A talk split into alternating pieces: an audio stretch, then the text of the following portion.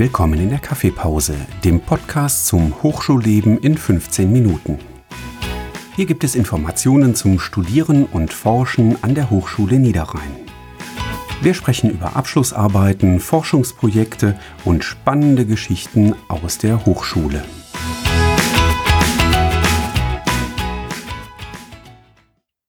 Hallo, liebe Zuhörer der Kaffeepause. Mein Name ist Joshua und ich werde euch durch diese Folge begleiten. Gemeinsam mit unserem Gast Professor Redkowitz werden wir uns mit der spannenden Frage beschäftigen, wie man denn eigentlich Professor wird. Vielen Dank, dass Sie sich die Zeit für uns genommen haben und ja, stellen Sie sich doch bitte einfach mal unseren Zuhörern, die Sie noch nicht kennen, einmal vor. Ja, gerne. Erstmal bedanke ich mich auch für die Einladung hier zu dem Interview. Ja, zu mir selbst. Äh, ich bin Daniel Redkowitz, hatten Sie schon gesagt, und ich bin Professor für Wirtschaftsinformatik, insbesondere Software Engineering an der Hochschule Niederrhein am Fachbereich Wirtschaftswissenschaften. Da bin ich seit 2017 und ja, viele Studierende kennen mich wahrscheinlich auch aus dem Bachelor Wirtschaftsinformatik. Da bin ich in vielen Grundlagenmodulen auch äh, im Bereich der Softwareentwicklung vertreten, also Programmiervorlesungen, aber auch Software Engineering und Requirements Engineering. Das bringt mich auch direkt zu meiner ersten Frage. Übernehmen Sie denn außerhalb der Lehre noch weitere Aufgaben an der Hochschule? Ja, neben der Lehre gibt's immer auch weitere Aufgaben äh, für uns und auch da übernehme ich verschiedene andere Aufgaben. Da ist zum einen die Forschung zu nennen, das heißt, da bin ich in verschiedenen Forschungsprojekten aktiv und äh, darüber hinaus gibt's eben auch verschiedene Aufgaben in der akademischen Selbstverwaltung. Da bin ich auch ähm, aktiv und äh, insbesondere eben seit gut einem Jahr auch als Vorsitzender einer Berufungskommission. Ähm, das ist sozusagen meine Haupttätigkeit in diesem Bereich gewesen. Das heißt, ich habe da ein Berufungsverfahren geleitet. Sie haben es jetzt gerade ja auch einmal angesprochen, das Berufungsverfahren. Darum soll es hier ja heute auch gehen. Was genau kann man sich denn darunter vorstellen? Ja, also grundsätzlich geht es bei einem Berufungsverfahren darum, dass man eine offene Stelle für eine Professur besetzen möchte. Und der Ablauf ist dabei aber ein bisschen anders, als man das vielleicht bei Bewerbungsverfahren in der Privatwirtschaft kennt. Ein Berufungsverfahren ist eben sehr stark strukturiert und vordefiniert. Das heißt also, da gibt es äh, Vorgaben, die durch das Hochschulgesetz des Landes NRW in unserem Fall vorgegeben sind. Und äh, zum anderen gibt es auch noch eine Berufungsordnung der Hochschule Niederrhein und da ist der Ablauf dann im Detail geregelt. Das heißt, es gibt sehr viele Vorgaben, die vordefiniert sind und der Grund dafür ist eben, dass es einen standardisierten Prozess geben muss. Also es ist wichtig, dass da die Objektivität der Beurteilung äh, sichergestellt wird in dem Verfahren. Ähm, das heißt also, alle Bewerberinnen und Bewerber müssen eben die gleichen Chancen haben, im Verfahren berücksichtigt zu werden. Das ist letztlich äh, durch das Grundgesetz schon vorgegeben. Da gibt es einen Artikel 22 habe ich nochmal nachgeschaut und da lautet es, jeder Deutsche hat nach seiner Eignung, Befähigung und fachlichen Leistung gleichen Zugang zu jedem öffentlichen Amt. Und das ist eben bei so einer Professur auch ein öffentliches Amt. Und deswegen ist es hier eben besonders wichtig, dass hier auch ein sehr klar definiertes Verfahren existiert, so dass wirklich jeder auch die gleichen Chancen hat, dieses Amt zu übernehmen. Mhm. Sie haben da jetzt über eine Art Ablauf in dem Verfahren gesprochen. Könnten Sie vielleicht diesen Ablauf einmal für uns skizzieren, damit man sich vorstellen kann, was genau denn alles so dazugehört? Ja, gerne. Also es gibt in dem Ablauf sozusagen verschiedene Phasen. Ähm, das heißt, zum Anfang geht es erstmal damit los, dass man entscheiden muss, ähm, dass überhaupt eine neue Stelle zu besetzen ist. Das heißt, es muss geklärt werden, welche thematische Ausrichtung die Stelle haben soll, ja, also wie die fachliche Ausrichtung aussieht. Und daraus ergeben sich dann eben auch die Anforderungen an die Bewerberinnen und Bewerber. Die Anforderungen muss man also in der Stellenausschreibung dann berücksichtigen. Und dann wird die Stelle ausgeschrieben, wenn sozusagen die Stelle genehmigt wurde. Und bevor es dann weitergeht, dass man also eingereichte Bewerbungen beurteilen kann, müssen erstmal eben auch die Kriterien festgelegt werden, an denen dann die Bewerbungen beurteilt werden. Also es wird nicht im Nachhinein festgelegt, auf was möchte man da achten bei den Bewerbungen, sondern das muss vorher schon festgelegt werden. Und äh, wenn dann die Bewerbungsfrist endet, dann ähm, werden eben die Bewerbungen auch nach diesen vorher festgelegten Kriterien beurteilt. Ja, und das passiert eben im Rahmen einer Berufungskommission. Das heißt, In dem Fall bin ich nicht alleine sozusagen für dieses Berufungsverfahren zuständig, sondern da wird eine Kommission gebildet und gemeinsam wird dann sozusagen dieses Bewerbungsverfahren dann weiter durchgeführt. Und dann geht's weiter damit, dass eben eine Auswahl von Bewerberinnen und Bewerbern eingeladen werden. Ja, je nachdem, wie gut sie eben diese festgelegten Kriterien auch erfüllen.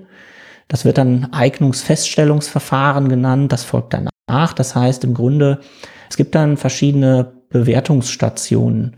Also es werden Personen eingeladen, die sich beworben haben. Und äh, dann wird eben geschaut, welche dieser Personen sind besonders gut für diese Stelle geeignet. Und auf der Basis wird dann eine Empfehlung an die Hochschulleitung gegeben, ähm, welche Person hier eben für diese Stelle möglichst gut geeignet ist. Da wird dann eine Liste erstellt und meistens ist das eine Liste mit drei Personen, die am Ende sozusagen in diesem Verfahren übrig bleiben. Und die sind dann sozusagen in einer bestimmten Rang Rangfolge als Empfehlung an das Präsidium, dass diese Personen besonders geeignet sind. Das heißt, in dem Verfahren wird erstmal nicht äh, eine Person ausgewählt und die kriegt dann die Stelle, sondern es wird im Rahmen des Verfahrens eigentlich eine, eine Untersuchung gemacht, wer ist gut geeignet, wer ist besonders für diese Stelle qualifiziert und auf der Basis wird eine Empfehlung an das Präsidium gegeben und der Präsident muss am Ende dann den Ruf aussprechen und wenn der angenommen wird, kommt es quasi zu einer Berufung. In diesem Verfahren gibt es dann noch im Detail viele Schritte, die durch die Kommission eben festgelegt werden. Also es gibt zum Beispiel Probelehrveranstaltungen. Vielleicht haben Sie selber auch schon mal bei so einer Probelehrveranstaltung als Studierende irgendwie teilgenommen, denn da sind eben auch Studierende wie bei einer normalen Lehrveranstaltung anwesend. Und äh, da halten dann die Bewerberinnen und Bewerber eine Vorlesung zu einem bestimmten vorgegebenen Thema. Und dann gibt es typischerweise eben auch noch ein Bewerbungsgespräch, wie man das auch sonst in Bewerbungsverfahren kennt. Die sind allerdings dann auch vorstrukturiert. Das heißt, die Kommission muss vorher festlegen, welche Fragen sollen eigentlich gestellt werden, damit eben alle auch die gleichen Fragen bekommen und keiner irgendwie im Vorteil oder im Nachteil ist. Ja, und das Ganze führt dann dazu, dass eine möglichst umfassende Bewertung durchgeführt werden kann, wenn alle dieses Schema durchlaufen haben. Und dann wird am Ende auf der Bewertung eben basierend eine Auswahl getroffen. Ah, ach so, also ich habe das jetzt richtig verstanden. Der Ablauf an sich ist nicht komplett festgeschrieben, sondern es gibt eher einen Rahmen, den die Hochschule dann auch mit Leben füllen kann. Genau, also man kann im Grunde sagen, der Rahmen ist gewisser, in gewisser Weise schon vorgegeben. Also wir haben einmal das Hochschulgesetz und die Berufungsordnung, die gilt dann für die Hochschule. Und ähm, wie das im Detail dann aber durchgeführt wird, da gibt es durchaus eben dann Spielraum. Das heißt, die Berufungskommission kann dann im Detail entscheiden, wie genau soll das Verfahren durchgeführt werden, also welche Schritte sollen in welcher Reihenfolge kommen. Möchte man erst Leute einladen zum Interview und anschließend in einer kleineren Auswahl zum Beispiel die Probelehrveranstaltung machen oder möchte man alles gleichzeitig machen und man überlegt sich erst, welche Auswahl man trifft und wen man einlädt und macht dann alles in einem Termin. Das kann unterschiedlich sein und natürlich auch alle Aspekte, die jetzt fachspezifisch sind. Das heißt, die Stellen, die Professuren sind natürlich thematisch sehr unterschiedlich und daraus ergeben sich dann auch unterschiedliche Anforderungen an die Fachlichkeit. Und ähm, das ist natürlich in jedem Verfahren dann individuell anders, aber der grobe Rahmen ist im Grunde festgelegt und äh, das ist im Grunde auch an anderen Hochschulen der Fall. Mhm. Ah, ach so ist das. Und unterscheidet sich dieser Rahmen beziehungsweise der Ablauf denn zwischen Hochschulen und Universitäten? Ja, es gibt schon gewisse Unterschiede. Ich bin jetzt natürlich kein, kein Jurist und ich kenne auch nicht alle ähm, Berufungsordnungen, aber äh, soweit ich das sagen kann, sind meines Wissens die Prozesse im Großen und Ganzen sehr ähnlich. Also die rechtlichen Rahmenbedingungen gelten ja auch für Universitäten und äh, demnach sind dort auch die, die Rahmenbedingungen eben dann gleich, ne? auch wenn die Details in den Berufungsordnungen vielleicht anders aussehen können. Und äh, die Voraussetzungen für eine Stelle sind sicherlich unterschiedlich. Bei den Universitäten ist es zum Beispiel so, dass im Allgemeinen eben wissenschaftliche Leistungen wie eine Habilitation oder auch eine Juniorprofessur oder wissenschaftliche Tätigkeit an einem Forschungsinstitut ähm, vorausgesetzt werden für so eine Universitätsprofessur. Ähm, bei den Fachhochschulen oder Hochschulen für angewandte Wissenschaften ist das dann ein bisschen anders. Äh, da ist im Allgemeinen so, dass der Schwerpunkt sehr stark auf der berufspraktischen Erfahrung liegt, also auch außerhalb der Hochschule, dass die Bewerberinnen und Bewerber eben auch Praxiserfahrung aus der Wirtschaft zum Beispiel mitbringen, ja, also auch außerhalb der Hochschule. Das kann aber im Einzelfall auch bei einer Stellenausschreibung ein bisschen anders aussehen. Wenn man sagt, die Stelle ist jetzt sehr stark mit einem Forschungsschwerpunkt verknüpft, dann kann man da auch von abweichen und dann eben auch stärker wissenschaftliche Leistung oder Forschungsleistung nochmal höher gewichten. Mhm. Und kommen solche Abweichungen vom Prozess denn häufiger vor und wie sehen diese dann in der Regel aus? Ja, das kann schon passieren, dass es Abweichungen gibt. Es ist halt der grundsätzliche Ablauf zwar festgelegt und den kann man jetzt auch nicht irgendwie umgehen oder einfach Teile oder Schritte auslassen, aber es gibt natürlich trotzdem Abweichungen im geplanten Ablauf. Ähm, ist eben nicht alles im Voraus planbar und es können eben auch Dinge dazwischenkommen, so dass man dann entsprechend vom geplanten Vorgehen abweicht. Ähm, Beispiel wäre, wenn jetzt in der Bewerbungsphase eben zu wenig Bewerbungen eingehen und die Berufungskommission dann eben zu dem Ergebnis kommt, dass nicht ausreichende Personen zur Verfügung stehen, um dann eine Auswahl für die Berufungsliste treffen zu können. Da kann es also passieren, dass die Stelle nochmal neu ausgeschrieben werden muss und dann eben nochmal ein Bewerbungszeitraum zur Verfügung steht, wo weitere Bewerbungen erhalten werden.